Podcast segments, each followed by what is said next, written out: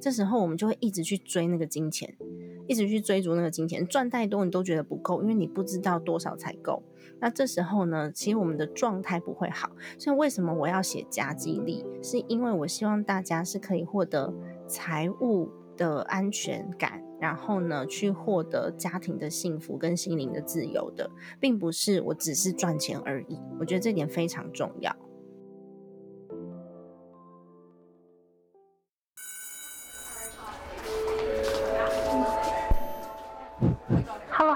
我是 Janet。你的人生还没有下课，因为我将在这里跟你分享那些学校没教的事。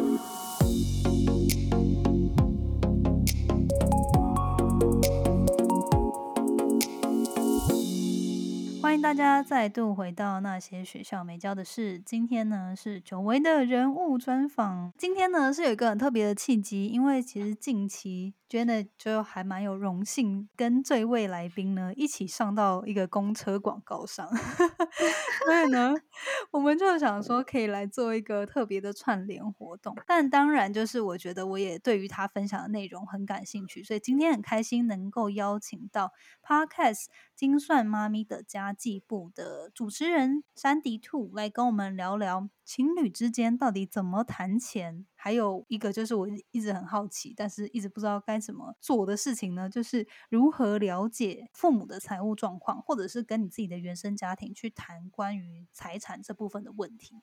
那我们首先就欢迎山迪兔。Hello，大家好，我是陪你精算生活、创造理想人生的 Sandy Two，是 Podcast 频道精算妈咪的家计部的主持人。Hi Jenna，你好，很开心今天能够邀请你。那首先，如果大家还不认识你的话，可不可以请你先跟大家介绍一下你自己过去的就是个人背景啊？然后还有现在经营的这个品牌都在谈些什么？这样。那哦，我自己过去哦，其实我觉得我的经历还算是蛮 蛮丰富的。我自己过去曾经有在家族企业里面工作过，然后呢，呃，因为呃企业转型不急，所以有面临过蛮大的一次的财务危机跟波动。那么在那一次的经验当中，我就发现，哎呦，财务真的太重要了，尤其是现金流，不管我们再怎么会赚钱，只要没有管好钱，有一天它就会离你而去。所以那个时候呢，我就毅然决然的。开始好好的管理我的财务，然后从一个心态非常匮乏跟害怕的状态，我就开始一步一步的借由财务的管控得到安全感。那后来因为也是因为财务状况的关系，还有家族企业的关系，我当时就。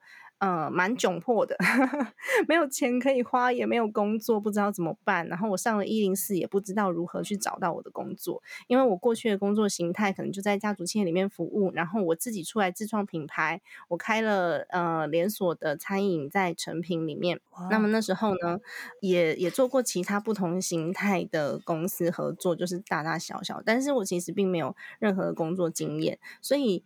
当我说的工作经验是那种工作在人家职在职场里面的工作经验啦，所以那时候我其实真的不知道怎么写我的 履历表。虽然我自己是人力资源系毕业的，我还是不知道怎么写我的履历表。我就跟呃亲戚又借了一笔创业资金。然后跟朋友合资了一个儿童教材进出口的公司，那当时这间公司也还蛮荣幸的，就拿到了香港的投资，所以做的算是也还不错。但是就在这时候碰到了疫情，再加上。我那时候小孩差不多出生快一岁，那当时我就想说，糟糕了，我现在在这个新创公司里面没有办法很正常的发挥。我所谓的正常，是一般在新创公司里面的工作形态。我想 Jenna 应该也知道，是非常忙碌的，那个时时间压力是非常紧迫的，尤其是每个月投资人会追我们的进度嘛。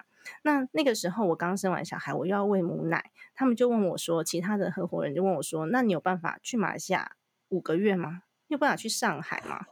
就我没办法，这感觉就是好像不太符合人资企业员工的那个和平条款。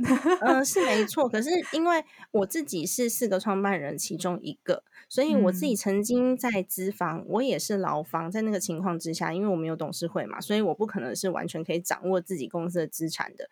那呃，站在资方的角度，的确是我要有一个重要的员工，他要请他要请产假，诶他要请五十六天不在办公室，开什么玩笑？那我公司还需要运转吗？尤其是当你发现你的位阶都在中高阶以上的时候，特别容易发生这样的状况，因为一个部门主管五十六天不上班，这个部门就停止运转了。所以对于资方来说，的确是这样的情况没有错。那么呢，呃，在劳方的角度，你当然会觉得。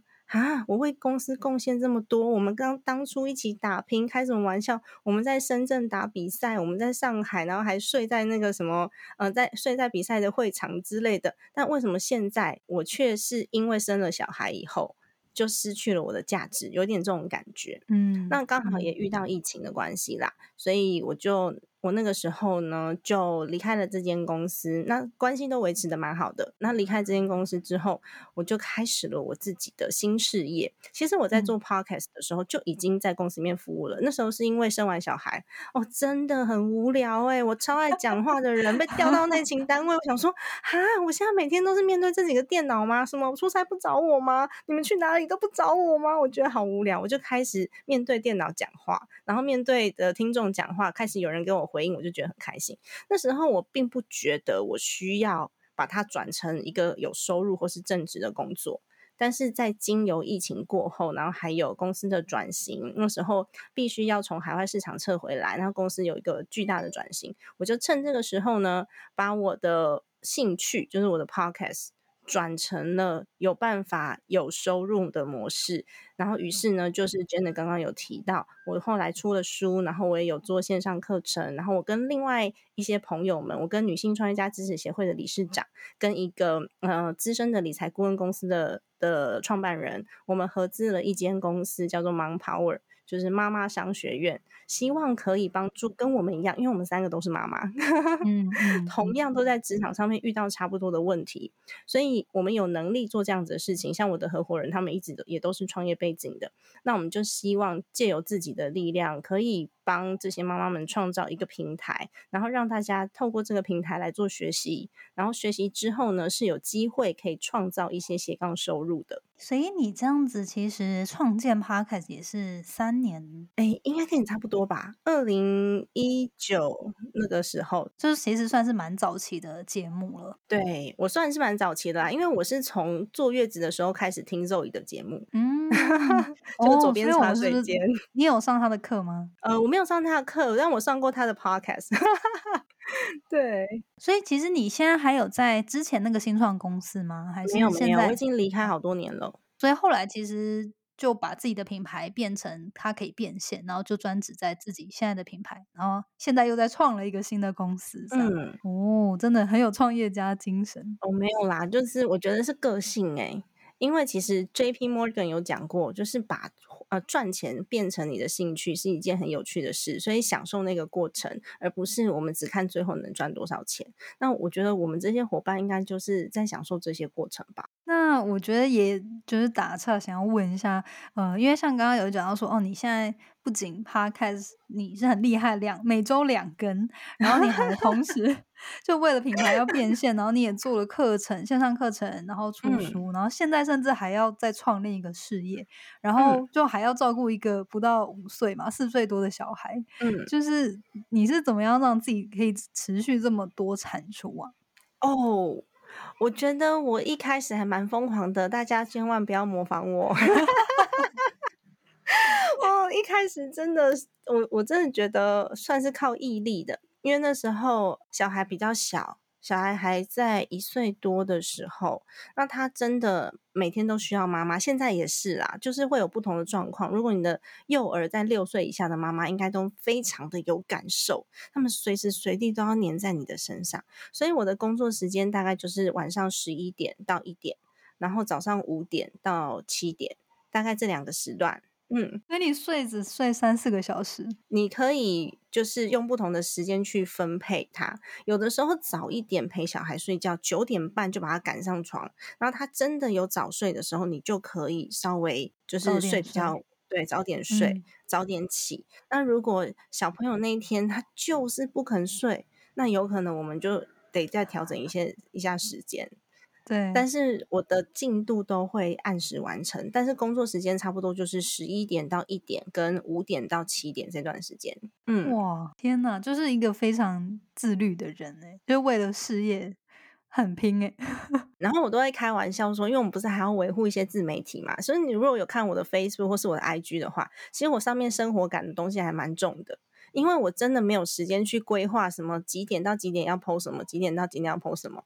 跟听众朋友们讲，我在 PO IG 或是 PO Facebook 的时间，就是差不多我在。上厕所的时间，或者是在 公车上、捷运上要赶行程的那个中间的时间，所以我都没有在管说大家会讲说几点流量比较好什么的，我通通都没在看。我就反正我现在有时间，我就先我就先弄这样子。嗯，其实就是也是一个使命必达啦，就是不管怎么样，先把自己现在能做到的做到最好，这样。嗯，但不用因为可能没有办办法做到大家认为怎么做最好而就停止。你做这件事情是先求有，再求好，因为妈妈就是先求生存嘛。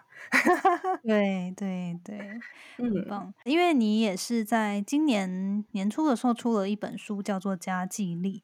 那可以，就是我觉得今天其实也后续主轴也是希望跟你探讨关于理财这个主题，什么能力被你定义成家计力，让大家了解一下。这本家计力，我其实是在讲家庭账务的整顿这项能力，因为呃，我整本书在讲的不是投资，都在讲整理理财，整理你的理财观，整理你的理财方式。因为我觉得我那时候在。比较匮呃心态匮乏跟财务匮乏的时候，我真的看了很多很多的书，只要是书局排行榜上面投资理财的书籍，我应该那个时期的我全部都看过。那后来我发现，嗯，我自己是人资出身的，当我们在整顿一间中小企业的时候，我们都会先整理财务跟人力资源这两项最重要的资源。可是为什么这些书籍全部都在讲？怎么去赚钱？怎么去提升自己的投资绩效？那我如果现在的状态不好，我的体质不好，我是不是就没有办法去达到大家所谓的想要投资的这个条件？那条件不好就下去投资是一件很危险的事。如果你用企业经营的角度来看的话，我绝对不可能在我不知道我的账务状况怎么样的情况之下，我去投资一个新的企，我我把我的钱拿出来去投资另外一个新的企业，或是内部创业，或是大型的一些呃动产不动产的投资。那为什么在家庭财务里面，或是在小资理财的部分，我们都不重视我现在现有的财产？那是不是有可能会犯同样的错？在同一个地方叠交，所以后来我自己是透过我所有方法都试过，包含嗯刚刚讲的，就是所有的投资工具，我都用最小可行度先去试试看。它如果是三千就三千，五千就五千，我去试试看。后来我发现啊，如果你要整理你自己的心理状态的话，最好的情况就是先整顿你现有的财务。因为这是我现有的资源，我要如何去运用它才是嗯比较能够让你的人心安定下来的。所以其实我自己也有开线上课，然后呃我的学员都都跟我反映说，他们原本觉得很惶恐，或是心里面有非常多的不安，但是经由盘点财务之后，做出目标，其实我们会知道我们的目标其实离我们的距离有多远。那我要用什么样子的方式来达成我的目标？这时候呢，你心里面就会比较安定。如果达不到目标，现在财务状况达不到目标，我们也知道距离还有多远，我们知道要如何去补足它，而不会说像有时候不知道未来在哪里，或是我还需要多少钱才够。这时候我们就会一直去追那个金钱，一直去追逐那个金钱，赚太多你都觉得不够，因为你不知道多少才够。那这时候呢，其实我们的状态不会好。所以为什么我要写夹击力？是因为我希望大家是可以获得财务的安全感。然后呢，去获得家庭的幸福跟心灵的自由的，并不是我只是赚钱而已。我觉得这点非常重要。嗯，我觉得这真的说的很好诶，因为真的梳理财务，真的就像你说的，当你很清楚知知道自己现在状况到底是怎么样的时候，你也知道啊，最糟就怎么样，而不是好像有一个莫名的恐惧就一直压在自己身上，然后那个畏感反而会让他就是让没有很严重的事情变得很严重。嗯，有可能会因为这样子哦，夫妻两个人吵架吵不完哦，然后再吵的其实都是不安跟不安全感，然后会造成后续有可能会怀疑或者是会恐惧，像这样子的情绪会出现。可是当你已经知道的时候，我们就有办法去解决。真的很棒，就是听完就觉得，嗯，我很期待来那个看你的书，然后 希望之后寄给你一本，说不定 也很出版社寄给你。好，谢谢。说不定之后也需要去上一下你的课，可以梳理一下。对，我觉得像你说的，就是很多时候大家忽略了先去盘点自己手边有的资源，然后你拥有的，那透过这个你才可以去推算说，哎，那你离你渴望的状态到底还差多远？所以这部分说的很好。进入今天的主题，就是想要请问关于就是情侣之间的理财，还有自己跟原生家庭谈钱这部分。那首先就是因为我觉得，因为我自己还没有结婚嘛，也还没有自己的一个家庭，所以我就先想说，嗯，可以先来跟你聊一下，诶，那在情侣之间要怎么样可以去确认彼此的理财观，然后你会建议怎么样去沟通？还有就是可能在看待钱财务这件事情，就是婚前。有没有需要就先做一些协议或什么之类的？嗯，我觉得如果还是情侣的话呢，那通常就有的救，还没有还没约还没签下去，还没有结婚证书还没签下去之前都没有问题。因为其实情侣的交往，我们可以去观察对方的消费习惯跟他的消费决策是怎么做的。我觉得呃，观察对方的这些小习惯还蛮重要的，因为有一些人他们有可能。哎，出去出去外面跟大家一起吃饭，他们就很喜欢买单的，有没有？或是对人家很大方的，对，那可能就是他的家庭观去影响到他。那像我之前有一个朋友，哎，他曾经有追过我，那我后来为什么没有跟他在一起？是因为他在那个八八水灾的时候。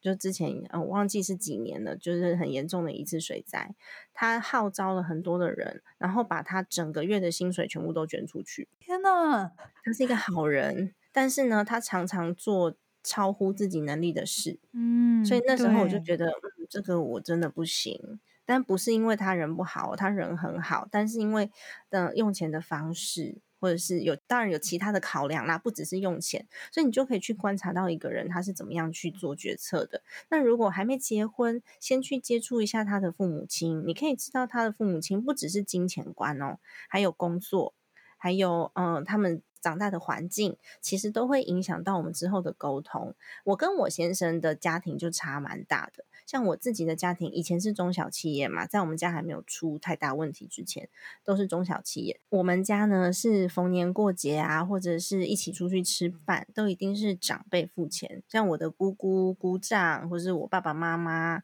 都会把这个费用都付掉。那在我先生家不是哦，他们刚好反过来的，他们是逢年过节去用任何的，就是出出去任何的旅游之类的，全部都是小孩付钱，晚辈付钱。那其实差距就蛮大的。我家也是偏长辈付钱，对，所以你就会发现，可是你去了解他们家，你会发现好像也没有错啊。就是嗯，小朋友已经开始赚钱了嘛，那为什么还要爸爸妈妈付钱呢？为什么还要长辈付钱呢？其实也没有错，但是他原生家庭就是这样子，这样子的一个相处方式。所以在我们刚结婚的时候，就有一点不太适应，就是他们家是不管什么事情发生都要包红包给长辈的，那我们家的长辈是。都不收红包的，就你如果去送他们一个什么小蛋糕，他们很开心，可他们不收钱的，所以两边的这个价值观就会不一样。你看你有没有办法去理解对方？如果有办法去理解对方的话呢，那你们就可以试着相处看看。你的花钱的方式啊，沟通的方式啊，但如果说你完全没有办法理解对方，在婚前的时候就已经发现的，这时候我们就要好好考虑一下，是不是之后结婚的时候会产生更多嗯关于金钱观、价值观的问题。尤其是以前老人家常常在讲说要找门当户对的人来结婚嘛，那我年轻的时候我都觉得很不以为然，那长大之后我发现，哎，的确就是有比较有帮助。嗯，举个例来说好了，像我现在，呃，Jenny 跟我，们两个都在美国念书，所以，呃，想当然，我的小孩，我有有机会的话，我就会让他去念比较开放的学校，例如说实验小学。或者是呃寒暑假的时候，我会希望带他出国去见见不同的人种啊，然后跟不同的人沟通啊，去开启他的国际观。那我先生呢，他是我回到台湾之后，我们才开始交往的。他从以前到现在都是念公立学校的系统长大的，所以他无法理解为什么我们这样想。所以我们在。呃小朋友教育上面的沟通，也会遇到一些小小的问题跟摩擦。就他认为说这没有必要啊，我这样长大也没什么不好啊，所以他希望孩子在体制内成长，但是我希望孩子完全脱离体制。所以，我们还是会 在这部分，就是有一些需要沟通的地方，这都是在嗯结婚之前可以去磨合的。那如果说已经结婚了，像已经结婚的话呢，我们试着去体谅对方，那真的要很长时间跟对方聊天，聊天太重要了。然后你把彼此的价值观嗯交换了之后，不要批评。最重要的是不要批评对方的价值观，不要批评对方的金钱观，因为他是这么长大的，所以一定有我们无法理解的地方。那我们试着去体谅，你不要第一时间就说出批评的话，说：“哎，为什么到你们家都是你们家都是我们要付钱啊？奇怪！”如果说你讲出了批评的话，那其实真的很伤人，因为他们从小就这样子长大的呀。那他没有没有对错，通常我们在沟通一个观念的时候都没有对错。是。那至于婚前要要不要有有所协议，我是认为，如果你们你们之间可以写，要看协议的内容啦。如果你协议的内容是什么，以后那个财产都不分你，这种当然就算了吧，对不对？不 要写好了。是啊，这种就不要写就好。那有有些还会拿给律师做公证的，或者是嗯，我们自己写好玩的。我觉得其实可以把它这个婚前协议当做一个仪式。这个仪式是磨合双方的想法的一个仪式，不见得一定要拿给律师做公证，除非你真的觉得蛮有需求的。例如说，男方女方的财产差异过大，这时候我们有可能会去找律师，先在婚前的时候做一个预防。但如果都差不多的话，其实你婚后会产生的这些财产问题，应该也不是，也也不会太不公平啦。应该是这样，就是有点丑话先说在前头。对，没错。你刚刚说的其实。我很有感呢，就是我跟我现在男朋友也是有这样子的，有时候会有一些观念上面的差异。然后，但是我觉得像就是想要回到刚刚你说的，可能比如说像你们两个在家庭之间，就是你们跟你原本原生家庭的花费习惯是不同的。那你会呃，现在假设听众们他还是跟他另一半是情侣关系，那可能透过观察，他发现到有这些差异，但是是不是也要去思考说自己能不能？做到再考虑要不要结婚，是因为因为我觉得可以认同不批评是一件事，但是如果说你真的没有办法做到，你要结婚之后去改变对方，甚至对方的家庭，我觉得这这也是一个就是蛮难的一个一件事 情。没 错，所以我觉得在婚前的时候沟通就很很重要了。那如果大家都是成年人，真的不适合，我是赞成就不要有后续的问题产生。因为如果一旦结婚证书签下去了，你三十岁结婚，然后假设我们活到八十五岁，哇，天哪，这几十年的时间呐，你就把自己的人生赔进去了，还不如就是长痛不如短痛。但是真的婚前我觉得沟通是蛮重要的，那婚后当然也是啦，持续沟通，因为我们要沟通的事情才不止一件嘞。哦，你结婚之后要沟通的事情可多了诶，爸爸妈妈有可能会有医疗需求，然后小朋友有教育需求。然后我们自己还有自己的梦想要达成，尤其是到了四十岁左右，你会发现哦，我的长辈呢，差不多已经退休了，四十岁左右，长辈差不多退休了。然后呢，小孩还没长大，现在人很晚生，所以小代小孩没有办法养你，长辈开始要你养了，差不多就在四十岁这个年纪。所以其实真的好痛，真的。所以这时候问题会一一浮现，开始产生一些金钱上面需要很用力沟通的事情。对，嗯，年轻的时候你可能感觉不出来，但是随着我们的责任越来越大的时候，你就会觉得啊，天哪，好重要哦！这个彼此的用钱的方式。对，这这个话题真的是很难呢。就是有些时候我觉得。嗯，因为像刚刚讲到，就是说，可你可以先了解他的父母，你另一半，就是你现在交往对象的父母，他的家庭，然后他自己本身的一些消费习惯，他怎么做决策。但是我觉得还是有点难说，你有点难预测。比如说你们真的结婚之后，那他的父母会有什么样的行为上的改变，或者说，就是这些东西，有些时候好像也没有办法单纯靠几次的拜访就知道，就是如果结结婚会有什么样的改嗯，变，但至少你心里有个底。然后呢，如果说你是想要对方的父母亲改变的话，千万不要有这种很神奇的想法。不要这么 天真。对，这太天真了，这是不可能的事。你是去看看你有没有办法接受的。嗯 嗯对啊，嗯那像有一些可能会在投资上面会有一些分歧的，也是。因为我之前也有曾经听过我自己的学员朋友，也是一个妈妈，她只要碰到投资，她先生就爆炸，因为啊她她先生就完全非常排斥投资这件事，所以那时候我也跟她沟通啊，你先去关心你先生，你先不要跟他吵架。你不要问他，你不要问他说，你这个钱放在这里是不是，呃，就呃也没有办法抵抗通货膨胀啊？你这个这样子用钱的话不聪明啊之类，先不要批评，我们先关心他怎么了。我那时候第一时间的反应，我就是我就是跟他讲说，我觉得你先生在投资上面，或是他的很亲密的家人在投资上面曾经受过很大的打击或是伤害，你去问问看有没有嗯这些事。他后来发现真的有，对，嗯，所以他先生只要听到投资理财，他就开始砰砰砰就开始生气爆炸。所以这时候我们就必须要先从理解对方开始，来开始做沟通。那你会发现，可能需要沟通时间很长，即便你要花一年、两年、三年的时间，慢慢的经由聊天啊，或者是我们一些呃书籍课程啊，带着他我们一起来成长。然后去改变，稍微改变他的观念，可能会需要花两年、三年的时间。但是你们要在一起五十年呢？你觉得这两年、三年不值得吗？是是是，嗯就是聊一聊，然后我想要补问一个问题，就是嗯虽然说这个问题可能没有一个直接一单一解答，但是你会觉得，如果结婚之后，嗯，财务上面应该专由一个人管吗？还是说各自管各自的？哦，OK，这个问题我也蛮常被问到的。财务上面哦，像我自己比较推崇的方式是这个金钱共用共管。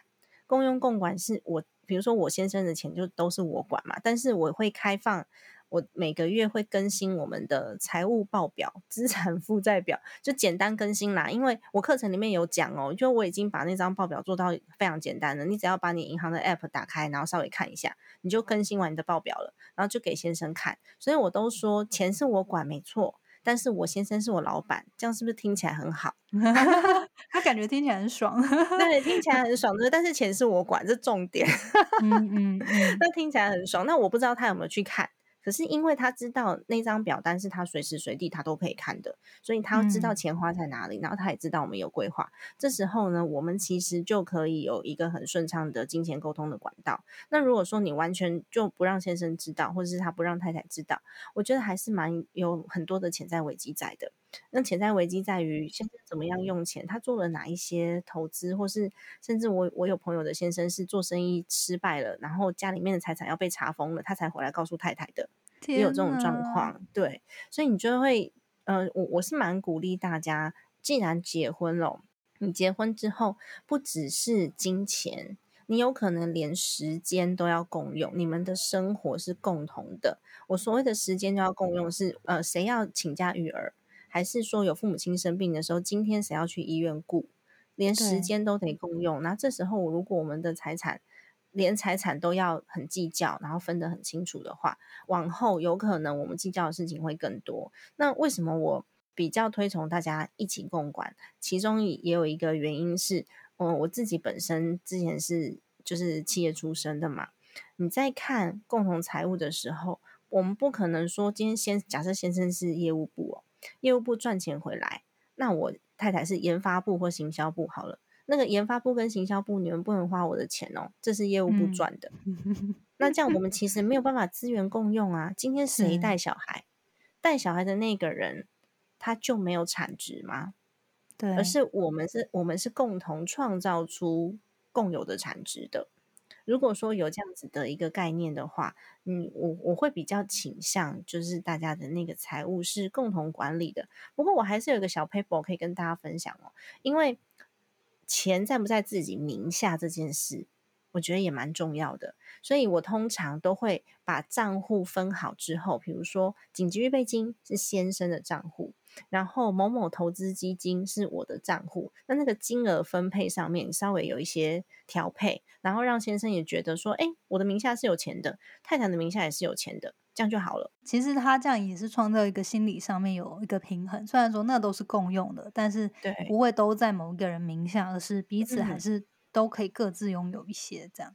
没错，感觉是这样啦。但是呢，我先生现在的状态是我有他所有可以进入他银行的密码，所以呢，只要我不高兴，我就可以把它全部转啊，没有啦，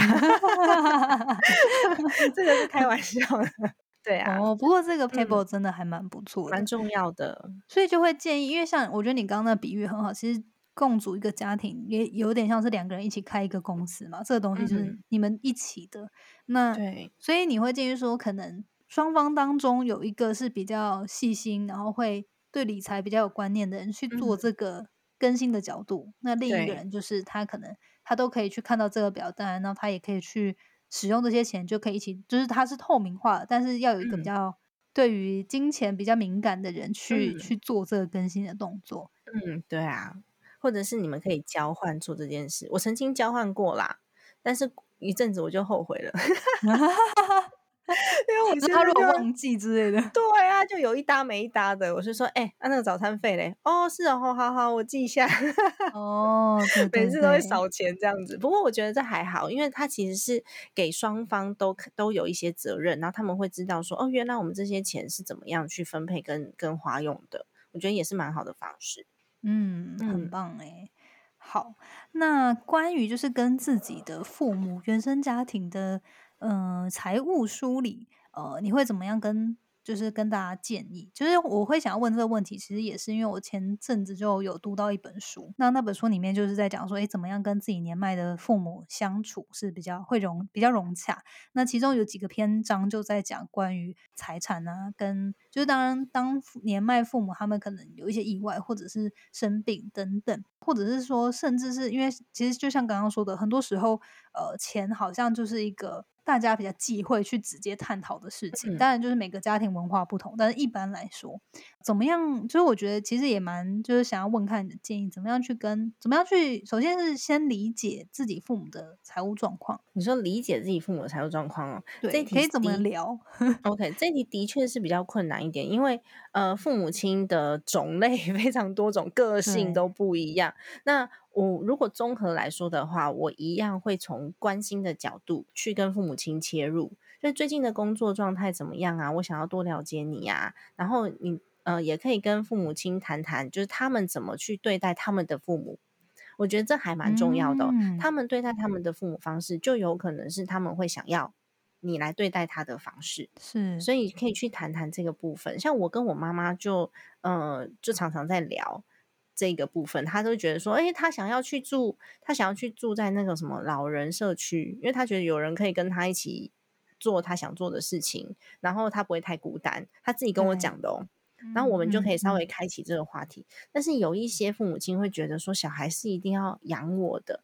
那这时候呢，我们就要去了解一下他有没有存他自己的退休金。对对，就是养你是嗯同住屋檐，还是是每个月都要有零用钱，还是对对对，是什么样的意思？不过还是一样，最好了解的方式就是从他们怎么对待他们的父母亲开始。那我们可以从这个地方切入去聊聊天，你就可以大致上知道状态。那像我自己的父亲的话，他是非常喜欢做生意的，他到现在。因为我们后来家里面的状状况不是很好，所以他就自己开了他自己的面店。然后他也知道说，哎，这个可能做一间小面店没有办法做到七十七八十岁，所以他现在开始有一些他自己想要做的计划。然后我们就会十分的担心，就是想要跟他聊聊天，说，哎，未来的计划到底是什么？为什么你会这样想？那当然就是在。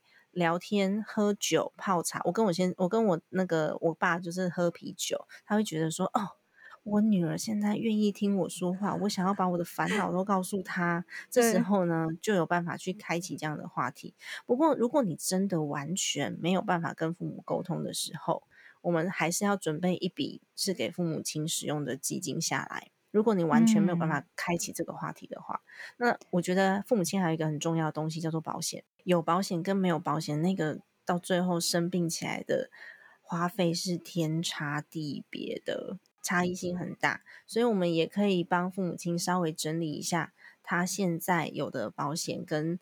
他呃，如果他的财产不愿意摊开给你的话，我们就用聊天的方式稍微了解一下。那最重要的是自己要有所准备。我们有一些事情是可以控制的，有些事情是不能控制的。可以控制的事情就是我多准备一份给我的父母亲。那如果说他们到时候没有用到的话，就变成我自己的退休金提早达标、提早完成。那如果他们真的有用到的话，那至少我有所准备。那最好的方式当然是他们愿意把财务状况揭露给你。但是我相信台湾的父母很难，我们就只能够旁敲侧击的去去聊聊天，知道说，哎，他们年轻的时候，你可以跟他聊聊投资啊。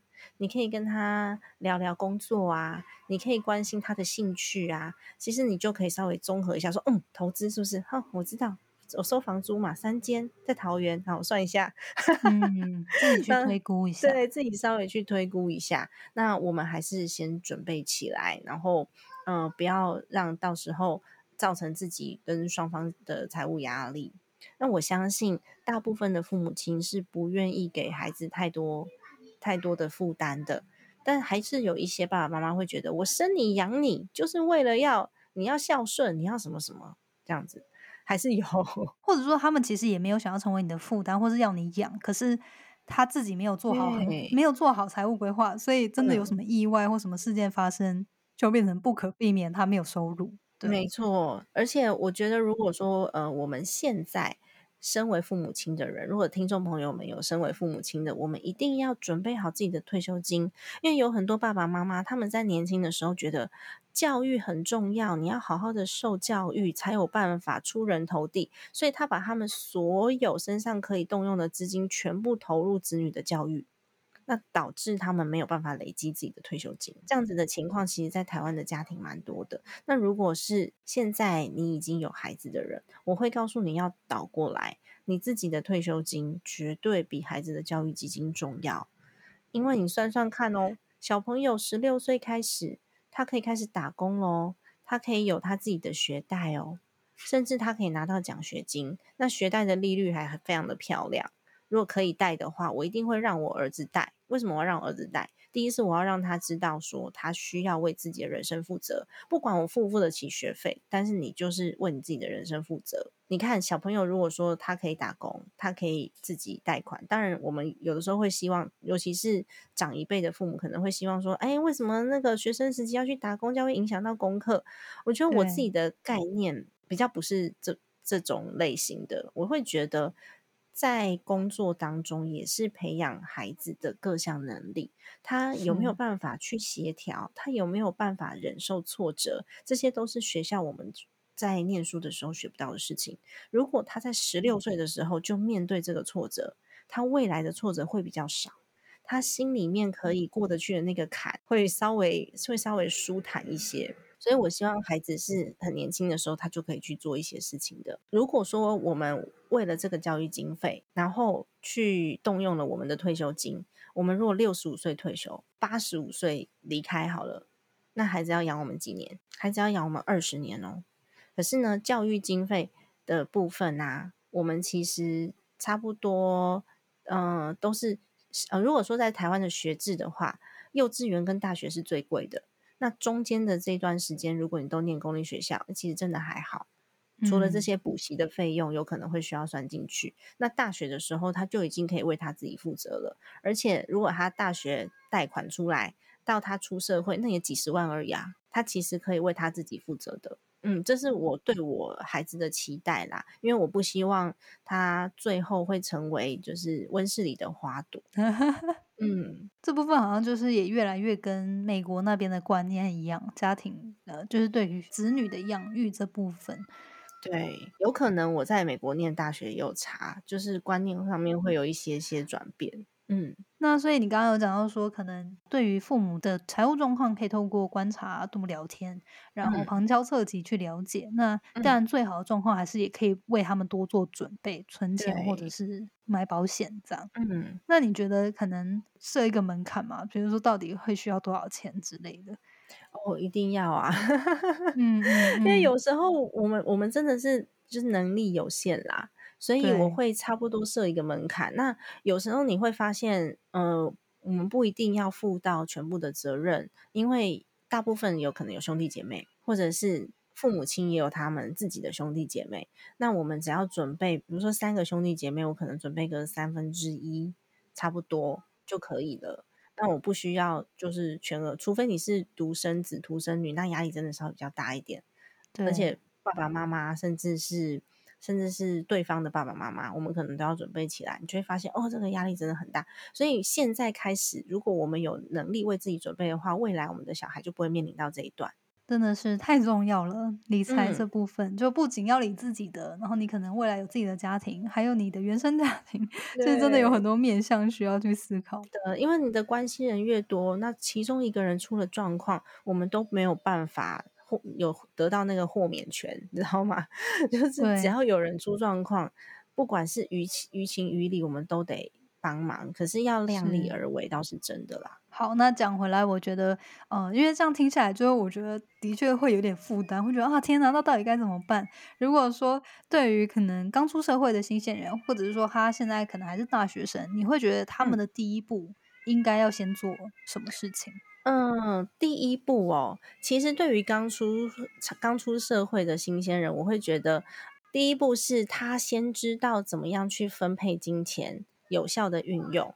然后呢，不要过度存钱，投资自己是最重要的，因为这时候的投资成本最低。然后你可以把你这个知识应用，像如果说你二十岁学会理财的知识，你投入了这些教育成本，我们可以用到六十五岁、八十岁。四十岁再投资，也是用到六十五岁、八十岁，所以其实早一点开始是比较好的。然后，嗯，我这样讲不知道会不会有一点不太负责任，就是我觉得你一定要分配一些钱出去玩，很重要，青春就这么一次啊！很重要。我觉得不止青春是这么一一次是一回事，然后再来是你见过的，你见过的世界有多大，你做过的事情有多多，这会成为我们未来的养分。如果说今天我们全部都埋首在书籍里面赚钱，然后嗯、你你完全都不舍得花钱，你会发现你的视野变得很小。所以，我们未来有的这些价值观，或是我们的思考的深度，都跟我们有多少的经历有关。我不知道 Jenna 认不认同这一点，就是历练对有关。所以，如果你在年轻的时候，然后家里面还有能力供应你的时候，我们除了理财以外，一定要让自己多出去走走，然后。你越害怕的事情，我们就越去尝试看看。你可能一个月、两个月去做一件你不敢做的事，诶，我觉得这是一件蛮有蛮有趣的一个挑战。然后我自己很喜欢，所以我我其实，在大学的时候，我就到处都去啊，我欧洲也去，东南亚也去。然后我在美国的时候，我那时候我有开车往上开，开到开到那个从经过我我在 L A 嘛，我有经过 San Francisco，然后一直到那个西雅图，往下呢，我有开到迈阿密过，开到那个 Key 哦 West，、我不知道很 Jenna 厉害知不知道？有有有，我有去那边，就是去搭 cruise 啊。对，那我是去我是去那边去看海而已啦。就它是美嗯国的最南端，非常非常漂亮的小镇，满小镇都是鸡。哦，我真的是，我真的是有点后悔，我那时候在念硕士的时候没有好好就是多玩一些，因为那时候就是真的刚去美国，然后就嗯。又、还好是家人资助学费，但是就是生嗯。活费啊什么都还是算是刚好而已，就没有什么太多余裕去做很多的体验跟享受。嗯，但是真的现在回过想，就觉得当初宁愿就是吃的很节俭，很节俭，也应该多出去玩。对我那时候就是，我本来好想好想去阿拉斯加、哦，可是我就觉得好贵哦，舍不得去，那好像一千多块美金吧。结果我现在回到台湾了，你觉得一千块美金去得到阿拉斯加吗？真的，真 的，真的，天哪，这就是贵好几倍，而且那个体验完全不同。是，所以我非常建议大家可以出去走走，不一定要去到这些就是消费比较高的国家，或许你可以到一些就是东南亚的国家去走走，去看看这些人情风土，都还蛮好的。最重要的是，不要去景点拍照打卡，好不好？跟当地人聊天，去小巷弄里面去找那个小餐厅，然后找找老奶奶吃老奶奶做的饭。啊，这种我我我我比较喜欢类似像这样深度旅游，因为你如果只是去啊巴黎铁塔打卡哦，那罗浮宫看一下，我觉得它就是对你的生活体验并没有太大的提升跟帮助，因为我们去当地就是跟对方交换想法的，你会想说天哪，哦，他们真的这样子想哎、很有趣，嗯，你会发现，你的观点不见得是对的。那当你常，常发现你的观点不见得是对的时候，你可以吸收非常多的人不同的观点，你就不会是那个井底之蛙。让当有不同的意见进来的时候，我都会先想一想他为什么这样子想，我不会第一个去想说这样是不对的。这个对年轻人来说超级重要，所以我觉得除了你先学会怎么样去分配金钱，我说的是分配哦，几分配的多，分配的少那是一回事。你可以在旅游跟学习上面分配比较多，但是你要知道你现在在做每一个金钱分配的时候，你想要达成什么样子的目标，这个蛮重要的。那第一桶金不见得要是不见得要是一百万呐、它有可能是五万，有可能是十万呐、你只要存了第一桶金之后，我们开始学习怎么样去运用这些钱去投资。我开始学习，等到我出社会，或等或者是等到我差不多出社会一阵子的时候，我就可以运用我当初学到的技巧去放大它。我那个时候可能只有五万，但是现在我的能耐可能是三十万。那可但嗯是我已嗯，经学会了所谓的投资的技巧，或是投资心法，然后我已经知道了有一套方法可以去协助我完成目标。是是嗯，是，很棒的分享。那今天真的很谢谢三 D Two 来跟我们讲呃这些内容，然后我觉得自己真的收获很多，感觉要重复听很多遍，然后落 谢实在。生活中。好，那最后呢，就是有一个常态性的问题想问你，那就是如果你能够给年轻时自己一个建议，你有没有特别想对几岁时的自己说什么？其实我有一件很后悔、很后悔的事情，那我我觉得也可以给年轻人们，或者是比我年轻的人 一个建议啦。那呃，我当时在呃在家族企业里面工作的时候，因为国外的学历回来嘛，然后再加上就是权力又比较大，所以呃那个时候很想很想做些什么，很想很想被认同，所以我会做出非常大动作的改革。那当时的我，哎，我我我现在还是觉得我当初做的这些事情是对的，但是我那时候做事情的态度不对。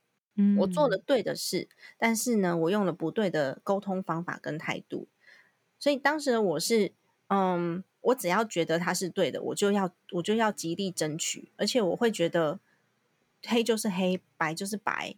我会觉得说，我明明我明明导入了这套系统就是很好，为什么你们不执行？然后我当时的脾气也比较大，做事情锋芒毕露那种感觉。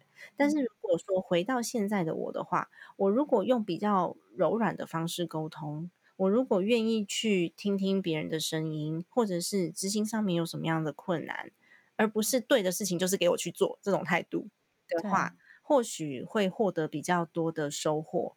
那我们也会产，生不同的结果。不过我觉得，就是因为过去的自己在呃情绪控管或是沟通表达上面比较没有这么样的有智慧，所以导致了我还蛮感恩，就这段路上我自己的所有的学习，然后可以变成现在的我。嗯，好那如果早一。点知道，对啊，早一点知道就好了。但是没办法嘛，对不对？对，但 都不嗯迟。就我觉得你之前碰壁之后，然后做出行动改变，其实我觉得这就是最重要的。嗯，但我觉得这个分。享很棒诶。对，就他就问我说：“为什么可以那么乐观？”因为我没有觉得有更多更悲观的事情会发生。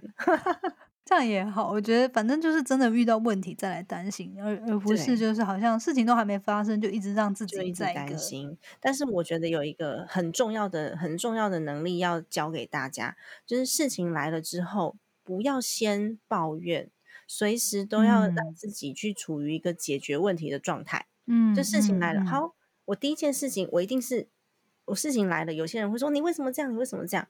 我第一件事的这这个口头禅很重要，可以教给大家，就是事情来了，第一件事情你回应的时候，你就可以说没关系，我们来想办法。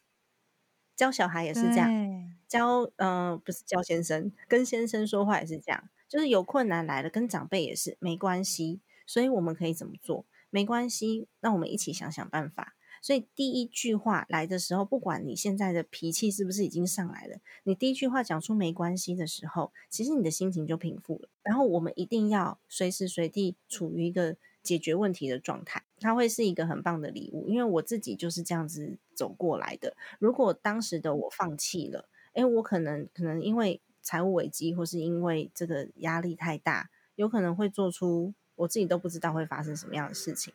是，嗯，是这句话真的很棒。没关系，我们来想想办法，或者我们可以做些什么。对，真的，因为有些时候就是自己钻牛角尖，或者说过度的放大那个状态。但是先让自己安定下来是一个很棒的想法，然后找出解决的方法。所以我先生有时候也会说：“没关系，没关系，什么都没关系。”我说：“对啊，没关系，太多没关系，对，适可而止，真的。”好，那今天很谢谢三 D Two 来跟我们分享，然后我自己收获很多。那最后可以跟大家就是讲一下最你最活跃的社群平平台是 IG 吗？就是可以怎么样，他们可以怎么样找到你？然后或是你最常更新的平台是哪些地方？我的 Podcast 频道叫做金算妈咪的家计部，是每个礼拜一跟礼拜四会一个礼拜更新两次。然后呢，比较常用的社群平台是我的 Facebook。然后呃，我自己有一个学习。平台就是我的线上课程平台，然后你可以去打到，嗯，你可以去打那个网址叫做 course dot manpower dot cc，那里面所有的老师呢都是跟我合作的老师，那个就是我的自创品牌。好哦，那到时候我也会把相关的链接都放到节目资讯栏。大家如果对于山地兔的内容，还有它的课程、书籍等等感兴趣，都可以去透过资讯栏链接找到更多的相关的详情。那今天很谢谢你来分享，我自己学习到很多，谢谢，谢谢你。谢谢你今天的收听。如果喜欢今天的节目，欢迎你到 Apple Podcast 帮我打五颗星给予鼓励。希望收到我更多的分享，你可以在 IG 上搜寻 Janet Lin，我的账号是底线 J A N E T 点 L I N 底线。所有的详情都可以在资讯栏中找到哦。那我们下次见喽，拜拜。